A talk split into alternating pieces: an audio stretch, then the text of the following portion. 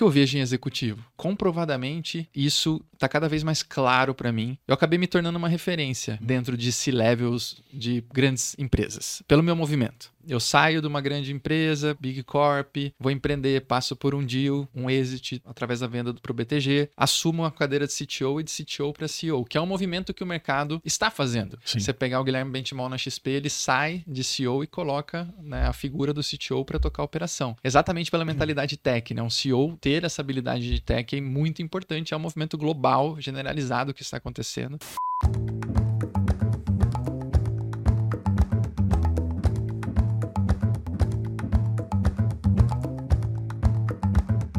Fala galera, muito bom ter vocês aqui, cara, em mais uma sequência de podcasts aqui, Donos das Vendas. Hoje eu tô com um cara que pô, eu passei a admirar e acabei de descobrir um apelido maneiro. Pode contar, vai. Pode contar? Pode contar.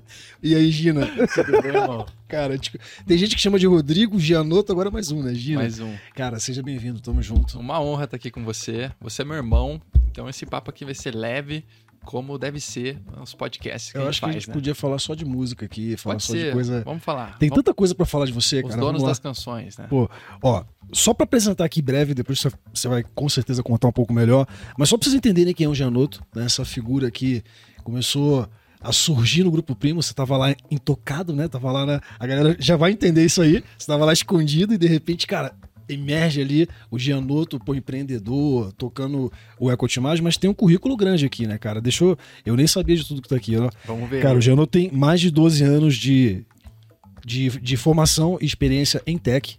Cara, Isso, essa é a minha escola. você vai falar sobre isso. Cara, há nove anos está focado em projetos de transformação digital. Já, já tem nove anos isso, não é isso? Cara, a galera aqui faz um trabalho Não. maneiro. Tem coisa aqui sobre você que você nem imagina. Ó, o Gina, por exemplo, já não tava. É, o Gina já não tava. Combinado, não tava no roteiro. cara, foi líder de tech na Empíricos, né? Cara, liderou projetos de e-commerce de grandes marcas como Vivo, Johnson Johnson, Carrefour, cara, Sanofi. É isso? Exatamente. Só isso, né? Exatamente. Cara, é especialista em arquitetura cor- corporativa, quero que depois você falar sobre isso aí. né? E atualmente é CTO do Grupo Primo e ao mesmo tempo CEO do Ecotimais. Uma anomalia. Digamos uma anomalia, né? Uma anomalia. Cara, bem-vindo. Eu queria, de cara, Genoto, você. é, galera, pra quem tá ouvindo aí, eu acho que vale a pena trazer isso, né? A gente vê assim que, em parte, existe uma certa dicotomia ali entre, cara, o empreendedor e o executivo. São coisas ali que não necessariamente caminham juntas, né? Não. Às vezes, às vezes a pessoa, e aqui tem muita gente, cara, que está iniciando, começa uma jornada empreendedora e vai aprender lá na frente a sofisticar um pouco, cara, quando a empresa cresce e exige, como é que eu viro executivo, né? Uhum. E o contrário também é verdade. Gente que, cara, fez uma carreira executiva a vida inteira e num certo momento começa a empreender. Velho, você pra mim é uma anomalia mesmo. Porque você, cara, tem uma carreira executiva e de repente começou a empreender, mas você não começou a empreender. Eu acho que esse é o ponto interessante que os cara, cara, eu já queria introduzir Uhum. é, falando sobre isso. Você não começou a empreender algo pequeno do início, porque querendo ou não, você começou a empreender já dentro de um Boeing. Cara, que é a Exato. estrutura do, do Grupo Primo, embora você tenha pego lá um projeto que é o Ecotimage, né? Quero que você fale sobre isso aí depois, mas, cara, então você, um- uma função executiva, com um mega desafio dentro do grupo, e aí você pega e empreende como CEO de uma frente gigante e tá tocando essas duas coisas ao mesmo tempo. Cara, como é que é possível? e, assim, eu tenho uma mega curiosidade mesmo. Cara, como é que você divide isso na tua cabeça? Como é que você lida com essas duas coisas e tal? E aí aproveita, contextualiza pra galera a tua história. Eu Legal. já queria começar gravando isso. Antes de. Acho que minha história foi super bem explicada aí. Eu vou conectando esses pontos ao longo da conversa. Mais uma vez, obrigado pelo convite. Uma honra estar aqui com você. E. Assim, eu brinco que eu sou uma anomalia, porque não é o que não é recomendado, né, você ser o que eu sou por muito tempo, né? Tocar uma área de tecnologia. Tem- eu sou eh, de todos os executivos do grupo Primo, que eu né, sou- embora seja empreendedor, também tenho um papel executivo lá dentro acho que a maior parte das pessoas estão embaixo da minha estrutura. Tem uma Ok. terceira perna aí que eu estou tocando temporariamente a área de vendas também. Então, estar em um podcast de vendas para mim é muito legal. Ter essa história é muito bacana, essa minha transição e paixão por vendas é, que é parte do meu processo de, de transição do executivo para o empreendedor. Mas assim, não dá para conviver com essas duas funções por muito tempo. Então é Uhum. importante a gente dizer que eu, eu, eu brinco que eu estou o CTO, Aham. trabalhando meu processo sucessório. Acho que é importante né, a gente trabalhar muito bem essa construção do caminho de quem vem assumir essa frente para a gente conseguir dar o próximo passo. Então é uma questão temporária. A minha escola é tecnologia. É, o mercado às vezes me confunde como uma pessoa do varejo, porque dentro de multinacionais, né, eu fiquei nove anos dentro da Accenture, eu só toquei projetos de e-commerce. Então, Uhum. fiquei muito focado em construção de e-commerces B2B e B2C. Então, se eu, se eu der, pisar o pé lá no Fórum E-Commerce Brasil, a galera vai falar, pô, o cara do e-commerce. Uhum. Mas a- o meu background é tecnologia, construção de software, essa é a minha paixão. É, e hoje, dentro do Grupo Primo, eu lidero todas as áreas que, que tangem essa frente, desde desenvolvimento de software, a dados, infraestrutura, arquitetura, né? Você citou arquitetura corporativa, Aham. que nada mais é do que pensar tecnologia para grandes empresas, né? tem de tudo ali. Mas eu comecei esse processo de transição para o lado empreendedor, na verdade, antes, né? dentro da Empíricos. A Empíricos eu, eu, eu, eu vivi na pele é, um processo até de M&A. Né? Eu, eu tenho um Aham. exit na minha história muito bacana, a BTG comprou nossa operação, mas essa transição de executivo 100%, o brutão ali, Aham. vem com o nascimento da minha, da minha primeira filha, Flora. Ela era prematu foi prematura, eu estava no meio de um burnout no- do trabalho, o único burnout que eu tive, nunca mais voltei esse negócio, mas passei por isso. É, estava vivendo isso e, eu, ao mesmo tempo, minha esposa, com 32 semanas, um dia me liga e fala: Cara, posso fazer aqui uma. é, Porque eu acho que assim, é uma coisa que é mais comum do que a gente pensa, ainda mais nesse cenário que a gente vive, né? Total. Cara, quais, quais, quais eram os sintomas que você tinha na fase do burnout? Ah, cara, você. físico, Aham, choro, s- é, sensação de impotência, aham. projetos grandiosos na- na- nas costas, muita ansiedade, e aí a ansiedade refletindo em suor na mão, Aham. batedeira no coração. É, mas acho que a sensação de impotência é maior, de incapacidade, né? As coisas, assim, o, o, o, o foco começou num processo de fraude.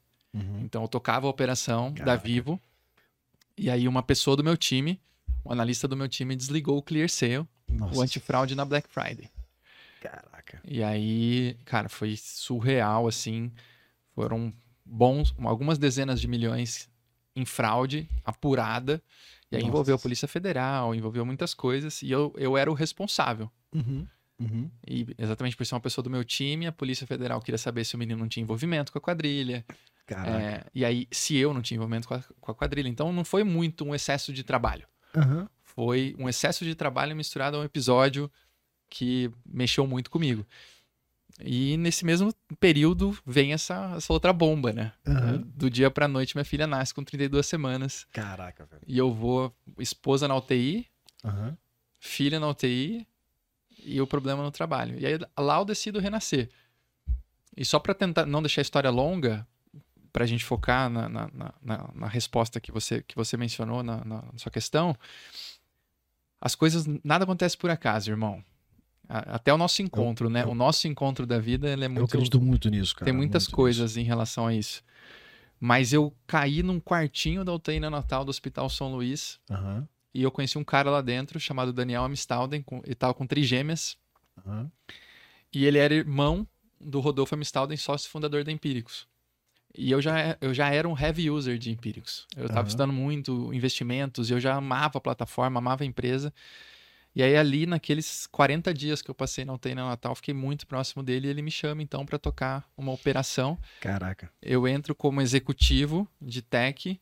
Em três meses sou convidado para ser sócio. Cresci na partnership lá dentro, até o processo de deal com o BTG. Mas aqui, a gente gosta de história. Como é que você, como é que foi o teu processo pra sair disso? Você já contou lá na frente como, cara, você tá ali vivendo talvez o momento mais tenso da tua vida e no pior lugar talvez pra estar, porque você não tava no hospital ali por uma coisa boa, né? Assim, Sim. digamos, né? Era um momento difícil. Era muito difícil. Mas, cara, às vezes é, tem isso, né? Tem um cara, é, se você for pegar os caras históricos, eles falam muito isso, né? Não tem nada que é bom nem ruim, né? As coisas só são. Só são. Se eu consigo passar pelas coisas sem aversão, sem apego, eu, eu, eu posso é, colher os frutos que aquilo tem para trazer para minha vida, né? O problema é quando eu julgo algo é, extremamente ruim e não consigo ver nada de bom ali, né? Cara, é, você vê, você extraiu ali uma, um- uma parte importante da tua jornada, estando em um momento difícil num lugar que Com certeza. teoricamente você não gostaria de estar, né? Com Mas, certeza. mas como é que foi o teu processo de sair dali? Eu não sei explicar, mas eu saí muito rápido. É. Eu acho que a gente é pai, né? Ah. Eu acho que a partir do momento que eu vi minha filha numa incubadora correndo risco de vida e minha esposa em outra, eu rapidamente eu, eu, eu cortei o- tudo que me ligava ao problema do trabalho. Mas não Uhum. foi algo que eu quis. Eu não tinha outra opção. Aham, aham. Então eu, eu resolvi o meu problema me concentrando em resolver um outro problema, né? Que talvez não seja uma, uma, uma- uma técnica, né? Foi simplesmente a vida. E eu tive muito apoio da Accenture, eu sou muito grato. E quando eu voltei desse processo e mencionei que eu tinha tomado uma decisão, aham. foi muito difícil para os caras, porque eles me sustentaram muito. Então eu, eu, deveria ter voltado e falando, obrigado por tudo, tamo junto pelos próximos anos, mas ali eu me encontrei e falei, meu, agora eu já tinha eh, um ponto muito legal para responder a sua pergunta e conectar com a audiência. O que, que eu vejo em executivo? E, eu, e comprovadamente eh, isso está cada vez mais claro para mim. Eu acabei me tornando uma referência Uhum. dentro de C-levels de grandes empresas, pelo meu movimento.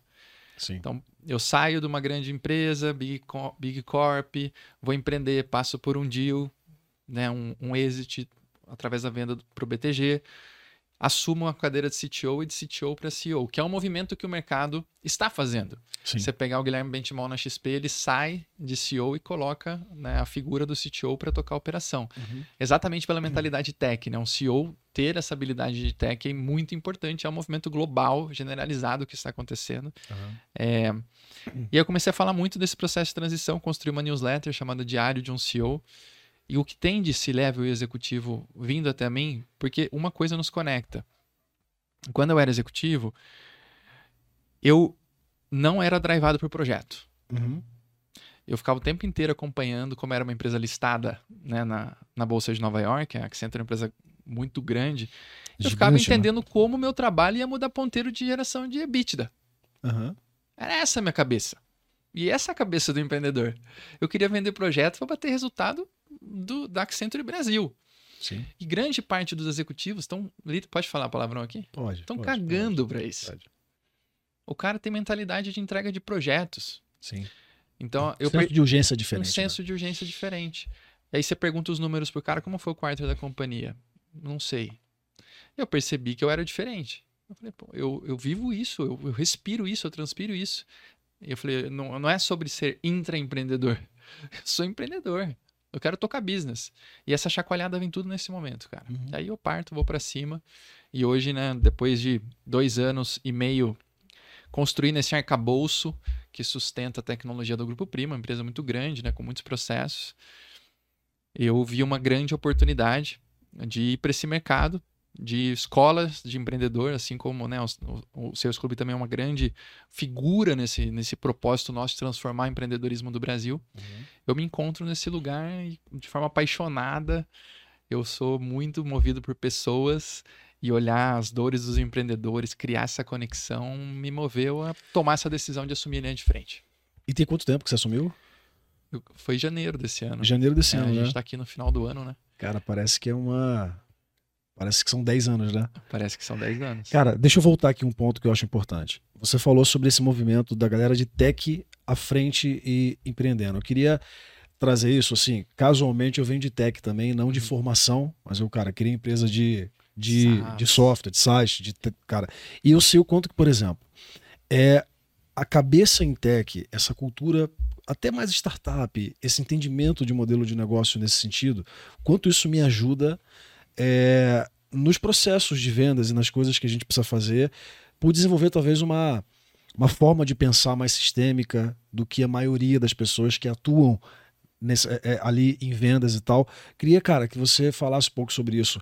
O, o quanto que na área de tech, ok, como CTO, né? Para quem não sabe o que é CTO, você, podia até explicar é. Chief Você? Technology Officer, né? O C é um, um diretor, um vice-presidente, um É o superintendente. cara que cuida de É toda a tecnologia. Quem, quem cuida, né? Show. Até aí, ok. Mas quando você vira CEO, né? Uhum. É, e nas atribuições de CEO, tem muito dono de empresa que ouve a gente aqui, né? E tal. É, então, cara, como que a tecnologia te ajuda? Como que essa cabeça em tech, que, que elementos você vê claramente que você usa no dia a dia, Aham. cara, por ter essa mentalidade de tech? Muito legal você ter trazido isso. Porque hum, eu tive uma discussão recentemente com a área de vendas do Grupo Primo, porque eu fui colocar o meu modelo mental em processos de gestão da área Aham. e eu ouvi da turma assim, ah, o que funciona... Essa, essa- a forma como você pensa funciona em tecnologia, em vendas é diferente. E eu, eu respondi assim para eles: pode ser, eu posso estar errado, mas eu não posso deixar para trás tudo que eu construí que deu certo com essa visão. Que é uma visão muito mais lógica das coisas. E você é muito diferenciado por causa disso. Eu nunca vi ninguém falar de construção de máquina de vendas, de processo de venda como você, porque tua cabeça é lógica, Uhum. tua cabeça é ferra- ferramental, é cabeça de processos. E a- a- é a cabeça de engenheiro. E engenheiro é lean, cara. Pensamento de redução das coisas, tirar da frente o que não faz sentido, olhar para processo, olhar para tarefas e ver aquilo que, meu, vai de fato trazer resultado, eficiência, testa, corrige rápido. Então, construindo software, né, a gente viu o movimento de agilidade, né, que é um movimento, todo mundo acha que ser ágil é ser rápido. né, mas ser ágil é você ter uma capacidade de ter um time que pro- protagonize construções de ideações Uhum. rápidas, múltiplas vezes em sequências de sprints e semanas. Que é a mesma coisa que a gente faz em vendas. Pô, temos aqui o kickoff da semana, vamos fazer a reunião de vendas. Uhum. Pô, não funcionou, o que, que não funcionou, quais são os indicadores, vamos para frente. Cara, animal você falar isso, já que você deu essa pausa para respirar, que uma coisa que eu aprendi, cara, que tem a ver com a metodologia ágil, muita gente fala sobre isso, mas assim, aplicando pro dia a dia, eu vejo a operação comercial, já, já que você citou, exatamente assim. Tem um conceito de pronto, né, quando a gente fala de metode- Sim. metodologia ágil, né? E aquela coisa de incremento funcional, ou seja, cara, em toda sprint eu preciso ter um incremento, né? Incremento. Cara, isso, tra- tra- trazendo isso pro dia a dia de vendas, pra mim é exatamente assim. O pessoal fala assim, cara, mas como é que você faz a operação funcionar? Cara, eu preciso ter uma cabeça e a operação precisa funcionar nessa mesma pegada. É incremento. Tem 100 problemas, eu vou resolvendo um por um. Chega uma hora que, à medida que eu vou tirando os problemas da frente e incrementando, ela vai funcionar.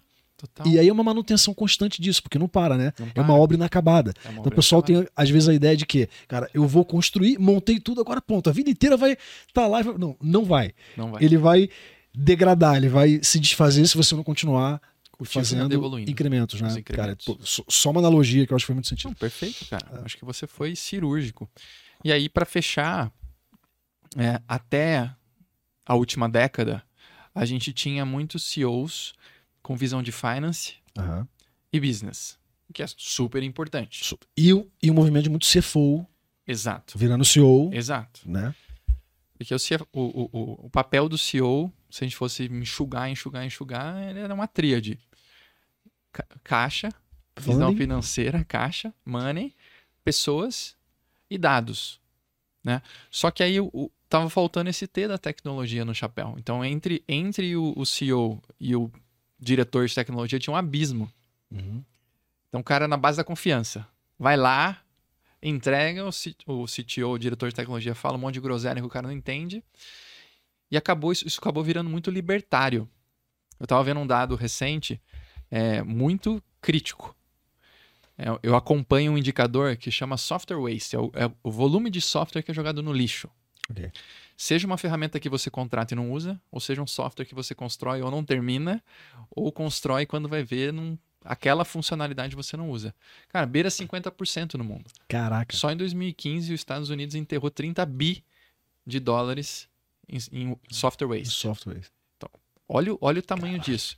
Então, e essa. Tô falando um monte de então aqui, né? Mas é que é, um, é uma raciocínio aqui. Esse, esse abismo colossal, Aham. o mercado entendeu. E aí o que acabou acontecendo foi uma pressão dos investidores, e as grandes empresas têm muitos investidores por trás, ou às vezes são listadas, os investidores somos nós, né? Somos nós. começa a pressionar o CEO nesse lugar, porque ele não acerta a tese de tecnologia, ele não se atualiza, e aí o mercado começa a pressionar e exigir uma cadeira de tecnologia no papel de CEO. E querendo ou não, acaba sendo um fator crítico para todo o negócio, Um né? Porque ainda que não seja é, a finalidade tecnologia, mas tecnologia é meio para tudo, né? Meio. Hoje em dia você falar, cara, tem uma operação de vendas trazendo para o nosso público aqui. Cara, se eu tivesse que perguntar, quantos por cento da operação de vendas hoje é tecnologia? quantos por cento é gente e tal? Cara, talvez seja 100% os dois. Sim. É muito gente, mas é muito tecnologia. Sem o CRM, sem uma ferramenta de mensageria, sem integrações, cara, você não faz vendas Faz, hoje. Né? Faz. Ne- Nesse lugar, Gen- Genoto, é, eu queria que você falasse o seguinte: como sendo um cara de, de tech, dica prática mesmo assim, para quem, cara, tá lá, porque assim, ó, você fala de uma operação como Grupo Primo, é gigante, tem muita gente, tem muito recurso e tal. Mas, cara, a maioria das empresas que a gente tem aqui estão ali na casa de 1 a 10 milhões de, de faturamento, talvez. Uhum. Cara, que é um cara que não tem é, braços para fazer mu- mu- muita coisa, né? Como sendo um cara de tech, provavelmente você tem muita facilidade com recursos, ferramentas, nem que seja um bom e velho Excel, Uhum. né, e tal. Mas, cara, que dicas você pode dar práticas, assim, de coisas que você faz para organizar a tua rotina ou de ferramentas que você usa? Eu acho, cara, como sendo um cara de tech, mas que além de tech, puta, tá à frente de, de um business, né, cara, que tá em escala, pô, em crescimento. Cara, que dicas você tem práticas nesse sentido pra galera? Legal. Eu recebi uma pergunta na caixinha do Instagram esses dias. Eu vou, eu vou, eu vou contar essa história porque acho que responde muito o meu modelo mental aqui para pequenas e médias empresas. Porque estar à frente do Equity Mais é falar com essa realidade todos os dias. Quando Mesmo a gente é- fala de perfil de cliente ideal, que eu sei que vocês falam muito sobre isso, a gente tem o mesmo, mesmo público praticamente, Sim, né? sim. Tanto é que a gente vê pessoas indo pro Equity, daqui a pouco É. você vê uma foto do Sales Club, a galera tá lá. Não, você já tava vendo um aluno lá do, do Equity, que também já veio aqui no seus club, que também tá lá. Cara, o cara tá em cinco lugares ao mesmo tempo. E é isso. Quem vai, vai em todos, né? Vai em todos, vai em todos. É cada um dentro do seu contexto, né? E o cara falou assim: é, tenho 10 mil reais para investir em tech. O que, que eu faço? Porque geralmente é, é, é o cenário. O cara vai ter que espremer em algum lugar. E, e eu, assim, eu- minha, minha resposta para ele foi: sem sombra de dúvidas em dados, em análise de dados. Porque tem um ponto, Fábio, que é. Eu já falo sobre a minha rotina. A sociedade não tech, que é a grande parte do mundo, Aham. tem medo de tecnologia. E o que eles não entenderam ainda, talvez vão entender na dor, é que a tecnologia avançou tanto, mas tanto, mas tanto para facilitar a vida deles. Eu pego um- no meio da imersão, eu abro um Zapier, que é uma ferramenta de integrações, e eu faço em cinco minutos na frente de todo mundo uma integração que partir de um e-mail que chegou na minha caixa do Gmail, que tem determinado caractere, um determinado texto no assunto, eu processo o corpo do e-mail, jogo para dentro de um CRM, eu pego às vezes um RD, um Active que tem integração nativa lá e coloco o cara dentro de uma jornada. Aí eu faço a pergunta: faz quanto tempo que você está tentando implementar uma jornada com um parceiro ou dentro de casa e você não consegue? Quem aqui tentou implantar uma jornada de NPS, de satisfação do cliente, ou uma jornada de leads, de nutrição de leads aí, não conseguiu, levanta a mão. Todo mundo levanta a mão. Eu falo, então amanhã vocês vão demitir, todo mundo vai demitir a agência, combinado? Porque se você tá com, com um parceiro, um provedor de serviços, de marketing, de tecnologia, que não consegue te entregar uma jornada, tudo bem, eu fiz em cinco minutos que eu treinei também, eu levei ali, sei lá, uma tarde montando, né? Aham. Mas aí eu fui lá e já fiz meio no, no play. Mas que, que seja uma semana, no incremento, né? Vamos se reconectar com o incremento. Se a cada incremento de uma semana, 15 dias, você não consegue pôr na rua uma estratégia de marketing, tem algo muito errado, né? Uhum. E aí eu, eu, tô, eu, eu senti que eu tenho essa missão de mostrar para as pessoas a evolução da tecnologia. Você tem noção, cara, que mais de 50% dos sites do mundo, do mundo, são feitos em WordPress? Você sabia É. desse dado? Não sabia o número, mas sabia que era bem grande. E tá Era crescendo. Era 43 há dois anos atrás, tá batendo 48 agora. Caraca. O que, que isso nos mostra?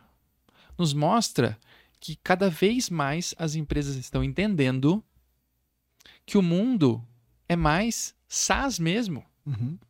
E o que eu vejo é o contrário. Eu vejo empreendedor querendo, com mil ideias, querendo contratar software, contratar time de engenheiros de software, quando se ele tivesse um generalista analítico ali que consegue fuçar nessas evoluções tecnológicas, ele resolve a vida dele. Ele está buscando errado. Tem uma provocação forte aí, né, cara? É, tecnologia virou commodity, né? Virou commodity. Desenvolvimento é commodity hoje. Total. Né? Então, cara, Total. eu vejo muita gente e, cara, por incrível que parível, ou por incrível que pareça, Às vezes eu vou em empresas, tem aqui cliente nosso, seus clubes. O cara, ah, vou desenvolver CRM. Como é que, por que você vai entrar na. É, cara, uma dica aqui, né? Tipo, dica não, cara, uma direção, uma direção. aqui, né? Cara, não desenvolva. Não desenvolva. né? É o que você tá falando, tem que ter curiosidade, né, Genoso? Curiosidade, total. E o meu modelo mental, né? Como que eu. É, você, você também pediu para dar uma, algumas é, direções, né? Eu vou trazer um outro ponto. Tive, tive ontem, inclusive, com um empreendedor grande, cara. O cara tem uma rede de escolas em São Paulo. Uhum. Aí ele falou: oh, contratei um analista de dados, os. Pô, avancei nos dashboards. Eu falei, uhum. mostra para mim os dashboards. Uhum. Um monte de dado que estava em Excel, que ele já estava enxergando, plotado em dashes novamente. Então, quando eu falo invista esses 10 mil reais em dados, eu tô falando, não estou falando para você construir dados para ver o que você já vê. Uhum. Eu estou falando para você construir dashboards que te provoquem a levantar boas perguntas para os seus diretores. Eu falei para ele, quantos leads você gerou ontem na empresa? Aí ele falou, ah, ele abriu um WhatsApp para mim, uhum. da diretora de marketing dele, era uma uhum. lista que ela falou, sete ontem, anteontem seis, não sei o que, cinco uhum. alunos para determinada faculdade. Eu falei, você não está olhando dia contra dia, crescimento, semana contra semana, mês contra mês, quais canais estão vindo esses leads. Então, essa é a provocação. Como você levanta. E aqui, por isso que a fruta baixa é essa. Com 10 mil reais, você pega um baita analista de dados. Uhum. Hoje em dia. Uhum. Um cara bom.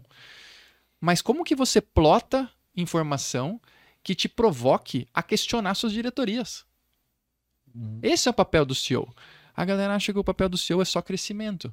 Mas se ele não olha, se ele não tem dashboards que vão fazer levantar boas perguntas para o marketing, levantar boas perguntas para o financeiro, levantar boas perguntas para até dados, para tecnologia, ele vai ele está gastando um dinheiro para levantar dados que ele poderia estar tá vendo de outra forma, processando no Excel.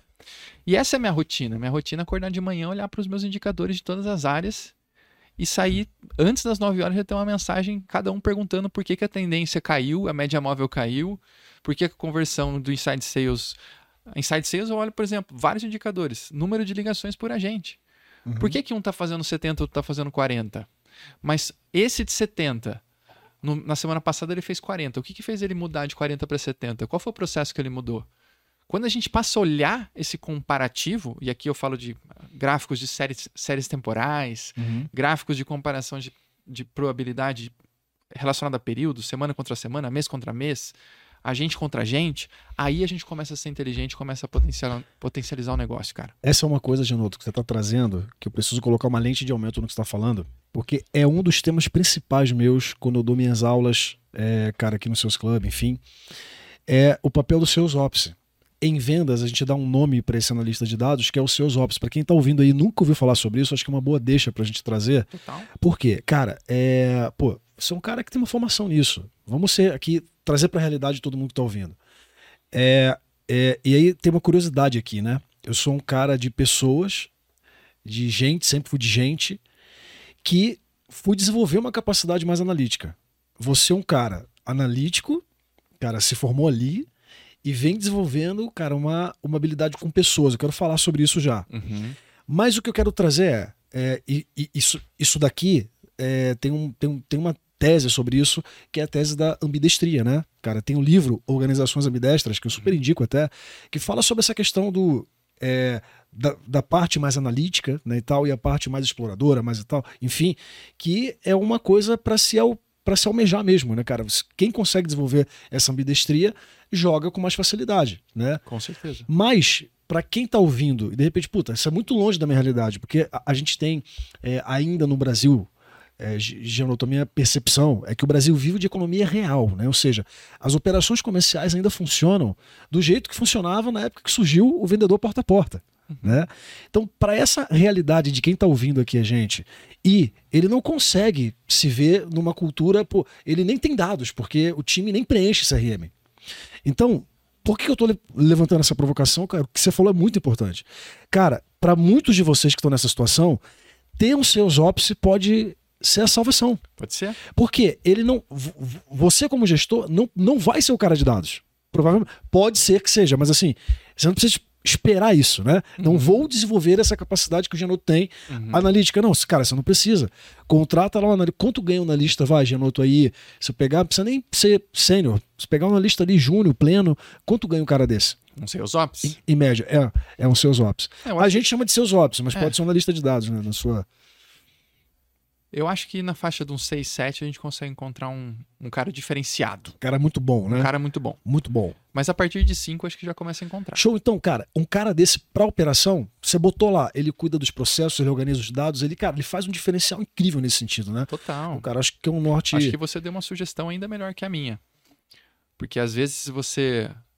Se você encontrar um cara de Sales Ops, ele já é analítico por natureza. Total, ele já é um total, cara de dados total. por natureza. E como eu disse, a tecnologia avançou a certo modo que um cara desse pode construir um Power BI da vida. Aham. Ele não precisa ter habilidades tão avançadas de SQL. Não, não vamos nem entrar nessa questão. Que é uma competência chave para dados, talvez ele não precise. Você precisa de um cara desse para te ajudar a encontrar o caminho.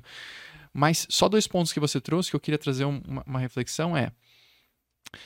Você falou, pode ser até que não tenha dados. Eu duvido que eu, eu nunca encontrei uma empresa, nunca encontrei uma empresa que não tenha dados. Mas todo mundo me fala que não tem dados.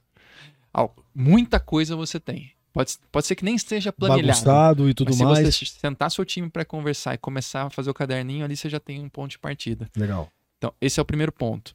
E o segundo é esse talvez ele nem precise, como CEO que você mencionou, ah, talvez ele nem precise, é o se- Sales Ops. Aqui, talvez ele não precise no D0, mas é Uhum. muito importante ele desenvolver essa competência como CEO, porque CEO é um papel executivo.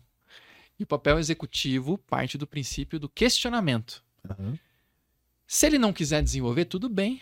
Ele pode ser o visionário, lembra? A gente falou de visão de negócios, a gente falou de finance, de visão financeira. Ele pode ser esse cara. Mas ele caminha então para um lugar mais de chairman, de co-CEO. Uhum. E Uhum. traz um CEO profissional para tocar o business.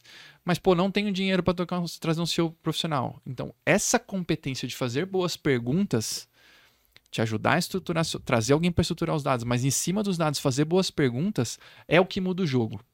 Eu falo isso porque esse empreendedor que eu falei de várias, várias escolas na rede, ele contratou uma pessoa de marketing de 18 pau que está entregando um trabalho desse para ele.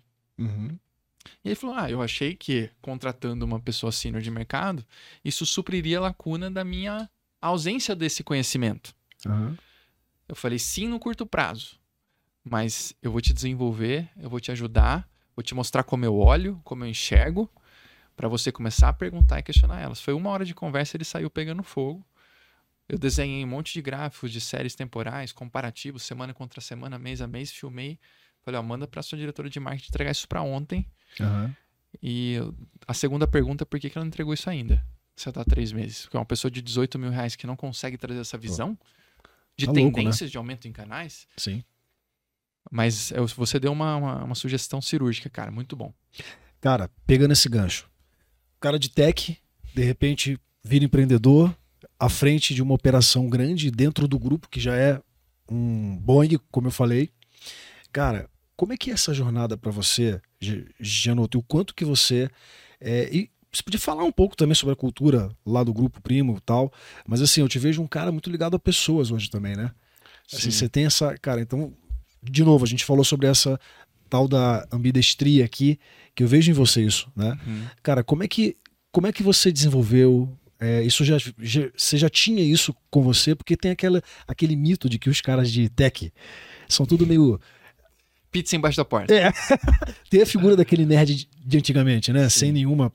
Por, né, né, por favor, nada pejorativo, mas, cara, que é o cara que gosta de computador, que não gosta de gente, que não quer ver gente, né? E tal. Câmera Cara, desligada na. câmera desligada e tal. Cara, e você, é, mesmo que você quisesse, você não consegue. Pô, o, o, o papel que você exerce hoje ali como CEO, cara, à frente, liderando pessoas, como é que foi essa transição pra você? E aí, emenda já, cara, com o gancho da cultura, né?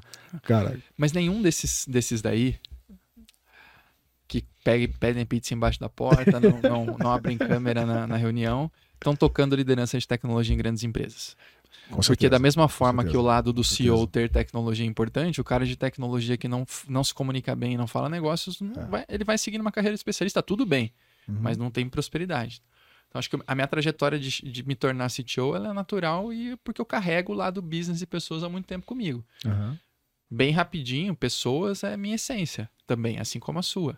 Eu, eu era o líder da matilha do escoteiro, Legal. eu era o sexto homem do basquete, tem cinco jogadores titulares, mas eu era o sexto que chegava pra levantar todo mundo quando dava Eu não, eu problema. não dei muito certo no basquete, não sei porquê, cara. Eu fui presidente de atlética na faculdade, né? Eu, como músico, eu fui Ah. frontman de muitas bandas, muitos projetos. Eu sempre me envolvi e sempre tive liderança de grupos comigo. É, Aí vem o- uma- coisa é você liderar grupos sem grandes responsabilidades, Aham. é, outra coisa é você liderar gente em empresa. Que o que a gente tem que fazer como líder é unir a motivação intrínseca do cidadão Uhum. por que que ele acorda todos os dias com resultado? Até por isso que a área de RH não se chama mais recursos humanos, se chama gente e gestão. É fazer Aham. a galera gerar resultado. Sim. Então acho que eu fui, esse meu lado business, esse desenvolvimento de business foi me ajudando a entender, estudei muito sobre isso, como metodologias como OKRs, como plano de desenvolvimento, a importância de um plano de desenvolvimento individual, a conversa, o feedback, o one-on-one, você ama esses temas, né? Muito. E- eu fui esse cara, e até determinado ponto, em determinado ponto da minha jornada, eu passei da linha e tombei mais para pessoas do que resultado. Eu também errei no meio do caminho, porque tem isso. Uhum. Uhum. Tem aquele cara que passa a semana inteira em sala conversando, Sim. apagando incêndios da vida pessoal das pessoas. Tem que, tem que conseguir equilibrar isso. Porque a agenda, o crescimento, ele vai te colocar. Você tem que encontrar um equilíbrio entre resultado e gente. E eu já me desequilibrei nesse lugar muito pra gente, tá? Aham. Então acho que é importante falar como, como lições aprendidas.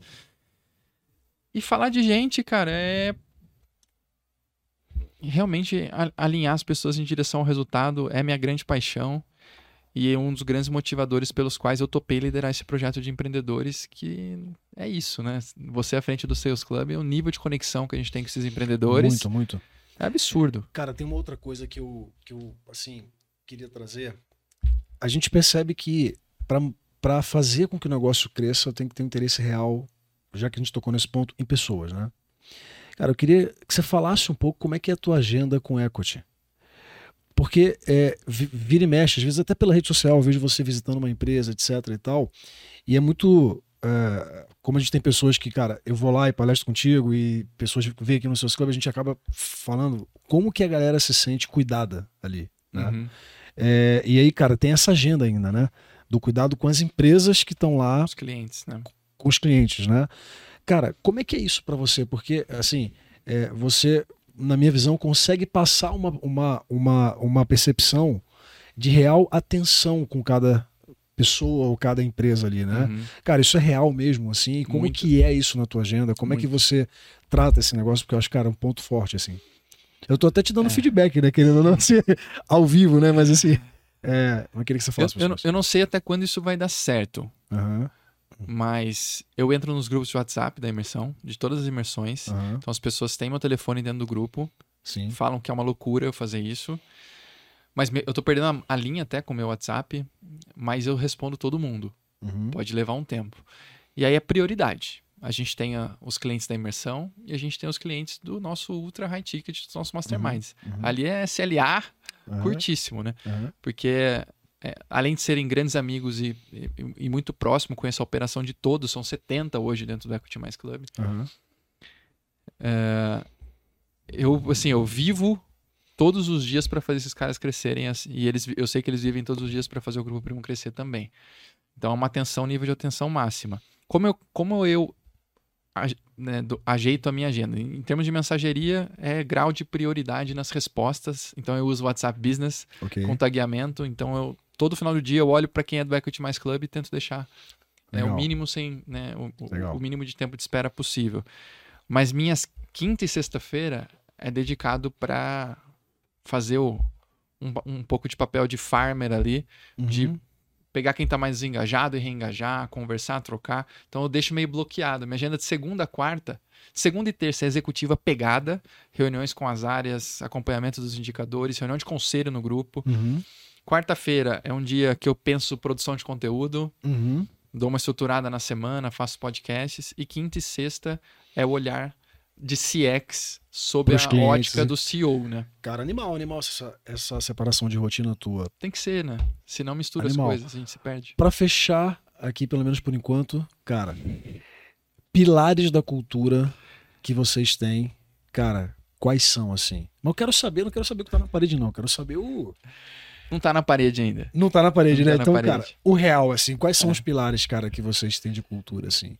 E os pilares que você também tem com o teu time, com o Sim, EcoTimais, porque acaba que o EcoTimais é uma BU, né? Uma, é uma unidade de negócio que você toca lá dentro, Sim. né? Cara, quais são os pilares pra você? Fábio, você deve viver a mesma coisa que eu. E muita gente que está nos ouvindo deve viver isso na pele. Eu vou fa- falar para fazer um exercício. Faça um exercício aí. Entra no seu site institucional da sua empresa. Olha a missão, visão e valores, mas foca nos valores. Se tiver descrito assim, responsabilidade, 100% cliente, né? transparência, ética, joga fora. Porque valor não é isso. O, o mais importante da cultura é você gastar uma energia muito forte na construção dos valores, porque os valores, quando eu entendi isso, virou o jogo para mim. Os valores, por que eles são importantes? Porque eles destravam os comportamentos que se alinham aos valores e fica muito mais fácil avaliar, trazer na frente da empresa bons sinais, de bom- boas evidências de comportamento, má, mal evide- má evidências de comportamento. E o valor ele tem que arrepiar. Então, por exemplo, a gente poderia O escrever. valor tem que arrepiar. Tem que arrepiar. A gente poderia virar e escrever eficiência no nosso valor. Aham. Visão de efici somos eficientes. Como a gente descreve esse valor dentro do nosso novo código de cultura? Eu falei que não está na parede porque a gente ainda não, não soltou ele para a empresa, mas eu posso contar aqui em primeira mão. É, colhemos frutas baixas e preservamos as sementes. E aí a gente tem uma série de comportamentos descritos que evidenciam isso. Fruta baixa, o que, que é? Um conceito low hanging fruit, Uhum. né? Para quem não conhece, é qual é qual é menor, qual é a próxima iniciativa que eu vou executar na empresa que vai trazer o maior resultado com o menor esforço. Ok. A fruta mais baixa. Mentalidade de priorização simples. Mas beleza, eu fui lá e peguei a fruta. Aí chega o dia seguinte, eu tenho que fazer uma atividade parecida, eu tenho que fazer o mesmo esforço, por mais que seja uma fruta baixa, é o mesmo esforço para pegar a fruta Uhum. de novo. Uhum. Então, preservamos as sementes significa muito a descrição dos processos para que outros times que tenham que fazer o mesmo esforço façam um esforço ainda menor. Uhum. Então, a mentalidade de eficiência e uma mentalidade de documentação de processos para gerar ainda mais eficiência. Eu poderia falar, somos eficientes, mas não colhemos frutas baixas e preservamos as sementes.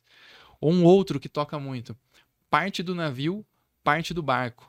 Nós somos um grupo Que maneiro. que é multi-BUs, multi-unidades de negócio. São nove Aham. unidades de negócio. Aham. Todo dia de manhã eu pego meu barquinho, saio remando Aham. e vou levando o equity. Mas eu não posso esquecer que eu, deixei, eu tenho um navio para trás. Eu deixei de manhã esse navio e eu me conecto a ele, que é o grupo primo.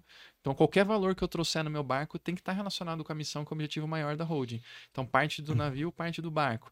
E um outro conceito, que, que de- um outro comportamento que demonstra parte do navio, parte do barco, é que a gente é uma empresa pública e a gente sofre de tudo na internet, coisas boas, coisas ruins.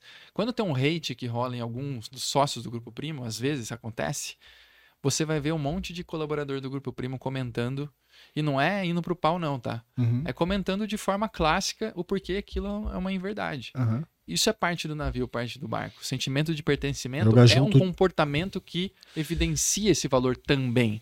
Animal. A, a conexão entre BUs também. Então Animal. fica aqui minha, minha sugestão Você- dessa revisão. Você, eu vou fazer mais uma pergunta aqui. A nossa produtora ali, braba, não vai brigar comigo, não. Se você ficou até aqui nesse episódio, fica agora, porque essa pergunta é foda. Viu? Cara, você me fez pensar numa E tem um coisa. CTA também, não tem? É, vem, vem, Tem- vem, vem vem, um- vem, vem, vem. Vem, um- vem, uma coisa essa- boa, né? Mas essa pergunta é foda, você ficou até aqui.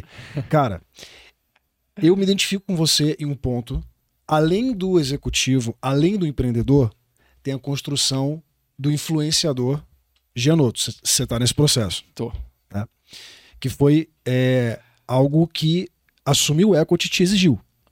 Né? Sim. Cara, você precisava construir essa autoridade enquanto é, o cara que fala de gestão e tudo mais e tal. Você tem muito mais track record do que um monte de gente que tá aí, mas precisa ser visto, né? Uhum. Por que, que eu tô falando isso? Porque esse é um desafio de um monte de gente que está empreendendo. Eu mesmo sou um cara que eu não queria a exposição, né? E eu, dos sócios aqui, sou o cara com menos exposição, né? É, Já mudou de eu ideia, eu tô vendo vários movimentos aí. é, não, mas assim, é, é, foi, foi um processo duro tomar essa decisão Sim. de ir pro, pro palco, porque eu prefiro a barriga no balcão, né? Sim. Eu tinha até um preconceito de, cara, é, pô, quem tá lá fazendo conteúdo, pô, deixa o cara fazer só isso, esse cara não consegue trabalhar. Né? Eu tinha esse preconceito. Talvez seja o preconceito de muita gente que tá aqui ouvindo, né? Por que, que eu quero tocar nisso? Por duas coisas. Uma, como é isso pra você? E a gente, posso expor aqui? Posso, Claro, posso mesmo? claro, Olha lá, hein? claro. Eu sei que isso, tanto pra mim quanto pra você, cara, é, desde fonoaudiologia, consultoria de imagem, né? Sim, Cara, existe uma preparação pra estar aqui que é gigante, né? Uhum. O pessoal acha que é só chegar lá, gravar o conteúdo e vai que vai. Não é só isso, é uma curva. é uma curva. Só que qual é o ponto? É primeiro, como é isso pra você? Porque eu acho que você é um exemplo pra uma galera que tá ali ainda nesse lugar de decidir, pô, se eu vou me expor, se eu meto a cara, se eu não meto a cara, então eu queria a tua como que você tomou essa decisão, Uhum. né? E uma outra coisa mais intrigante ainda, vou te botar no fogo agora, meu irmão. Cara, eu vejo muita gente que é, cria um personagem Uhum. e que às vezes o personagem ele vira tipo assim ele quase que vive mais o personagem do que quem a pessoa é de verdade Uhum. Né? não só na mídia não só no Instagram às vezes a pessoa veste tanto personagem que cara acaba que na vida real ela se esquece de ser ela sabe ela é só o personagem eu ainda vivo em, em conflito quanto a isso. Eu quero te fazer uma pergunta porque quando eu olho você na rede os teus conteúdos cara eu percebo que você é de verdade ali. Mas até pegando a experiência do grupo primo porque cara não tem como não dizer. É, é uma das maiores referências ali de cara né de conteúdo e, e tudo mais. É possível ser de verdade? É possível crescer de fato ser relevante nesse jogo sendo de verdade Muito, cara. Muito. Muito. Eu, eu tenho amado falar sobre esse tema. eu até encostei aqui para te ouvir agora Eu tenho amado falar sobre esse tema. O meu movimento, ele parte de uma provocação que eu ouvi do Joel. O Joel tava com uma galera numa imersão e eu tava lá. Joel J. Aí ele fala assim: Vocês concordam que se tivessem aparecendo no Stories estariam vendendo mais? Todo mundo levantou a mão. Aí ele pergunta: Então por que vocês não estão, né? Entenda Stories aqui como a. Né? whatever whatever. Aí eu guardei isso na minha cabeça, porque qual, qual que era a minha dificuldade? Era entender como eu faria para construir uma marca pessoal que impulsionasse um business. Eu não sou o Rodrigo Janotto hoje nas redes sociais para ser o Rodrigo Janotto. Eu sou o Rodrigo Janotto para impulsionar e ser um canal de aquisição para o equity. Ok. Quando eu entendi isso, é, eu relutei muito, muito pelos meus filhos. Não queria expor eles. Você não vai encontrar fotos dos meus filhos assim, à torta e direita no meu, no, meu, no meu Instagram. Tem uma coisa ou outra ali. Mas eu passei por um processo dessa curva. E eu fui estudar, fui estudar arquétipos, fui estudar construção de marca pessoal, fui estudar oratória, investi uma grana nisso. Me vesti melhor, troquei minha camisetinha da Ering, minha calça jeans da Leves, nada contra, né? Serviu pra mim até aqui muito bem, mas eu entendi que a, a parte de me vestir melhor era parte desse processo. E comecei meu posicionamento, mas com muita, muita, muita, muita autenticidade. Tentando conectar toda a minha história do passado nesse jogo. Algumas coisas têm dado certo, outras não. Eu comecei isso há três meses, né? Não que o número de seguidores diga alguma coisa, mas eu nunca pus um real nisso. É só minha mensagem, o meu caminho. E eu saí ali dos meus 2 mil seguidores amigos, que estavam fechadinhos ali no meu círculo familiar, para 13 mil seguidores. Encontrei um caminho para minha autenticidade. Estou construindo. Então, sim, existe. E esse feedback que você me trouxe é um feedback, é o que eu mais recebo. E eu estou recebendo cada vez mais. Se você olhar meus últimos posts, tem muitas pessoas falando qu- quase assim, que bom que você chegou. Tava sentindo falta de o mercado de negócios, de escola de negócios clamava por uma pessoa como você. E aí eu encontrei uma forma de deixar isso ainda melhor, que é construir o diário de um CEO. Meu newsletter tá indo muito bem. Uhum. Porque eu pego uma temática específica que eu tô vivendo, uma dor que eu tô vivendo e explico o meu modelo mental, que é o que a gente fez aqui. O último você falou sobre a sua avó.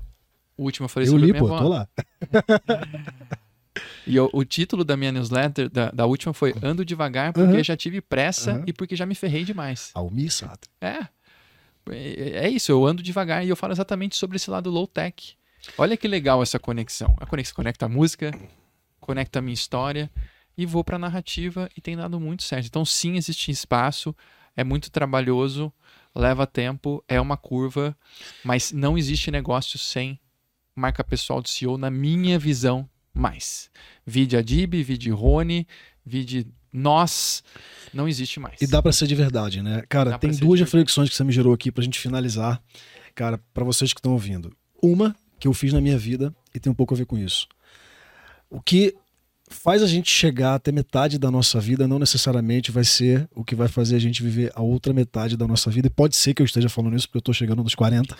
Então tô co- co- completando metade das minhas voltinhas em volta do, do sol, mas uma reflexão que eu fiz foi, cara, é, até certo ponto pode ser que seja velocidade. Depois é sabedoria. Né? Uhum. E, cara, sobre. é, então, essa é uma reflexão que você me fez lembrar aqui agora. Cara, eu quero compartilhar com, com a galera que vai ver esse episódio. Mas a outra coisa que você me fez pensar aqui, que eu acho que puta, é muito forte, é o seguinte: eu fico pensando, Janoto, cara, já teve o Orkut, já teve uma série de coisas, né? E quando o Instagram acabar? Vai sobrar o que de você? Exato. Sabe, eu acho que, que essa é uma reflexão, assim, sabe? E, e quando, cara, sabe? Então, assim, acho que é, ser de verdade não é uma opção. Não é uma opção. É, cara, é uma obrigação, É né? uma obrigação. Em fase, pra, em fase de inteligência artificial generativa, eu não sei você, cara, mas eu, eu dei. Eu não sei como fala em português, dis, é, unsubscribe, dis- dis- me descadastrei aham. de uma série de news que eu assinava, Total. porque eu percebi que as pessoas que eu lia antes de era de inteligência, inteligência artificial escreviam conteúdo de uma forma e agora eu tô recebendo conteúdo que eu sei que é processado. Aham, Eu aham, saí fora de um monte de coisa. Então toda, eu tô numa loucura, cara, que toda hora parece que eu tô falando com bot. aham. Então eu tô em busca. eu, eu realmente acredito que a gente tá entrando na era da autenticidade. E os feedbacks que eu tenho recebido de empreendedores, conexões absurdas, abismais, me mostram que esse é o único caminho. Mano, Fechou, irmão. muito, Muito bom. Muito bom, cara. Se pudesse aplaudir aqui, ó. Galera, é sobre isso, né? Ó, valeu demais você que assistiu o episódio até aqui, nem que seja como quando se fala por dó, mas esse episódio foi foda. Esse não é por dó, não. Gianoto, que, cara, quero te agradecer, mas antes de agradecer, só lembrar pra vocês que, cara, todos os meses, três dias de imersão aqui no Seus Club, cara, vo- você que sabe que tem algo impedindo você de crescer tua empresa. A gente fala que o que a gente entrega lá é um desbloqueio do teu crescimento. Então, cara, se você está adiando essa decisão, vai lá, corre, se inscreve a qualquer momento e vem com a gente. Mano, obrigado, cara. Obrigado a você, foi uma honra. Obrigado e, cara, palavras Aproveitei pra, finais matar, aí. aproveitei pra matar a saudade. Pois é, né? Cara, tem pouco que não se vê. Mas, cara, palavras finais pra galera aí, agradecimento, qualquer coisa. Eu vou, Uma música, eu, talvez. eu vou eviden- eu vou evidenciar o que você falou. Eu acho que não existe momento melhor para empreendedores tomarem decisões de participar né, de imersões, comunidades, como que vocês constroem. Então não é uma coisa para se pensar, é uma coisa para executar. Tem Não. que ir, a gente tem que pensar a evolução de empreendedor. Estamos fechando o ano, né? Estamos aqui na reta final do ano. Uhum. Então a hora é agora. Pensar o planejamento do próximo ano, participar dessas imersões, participar desses processos e entender um pouco de como a gente pensa. Qual que é essa escola nossa, como é o modelo mental, como a gente pensa, como a gente executa. Fora é da isso. caixa, né? Fora da caixa. Animal, Bom. galera. Valeu, valeu demais. Tamo junto e até o próximo. Obrigado, irmão.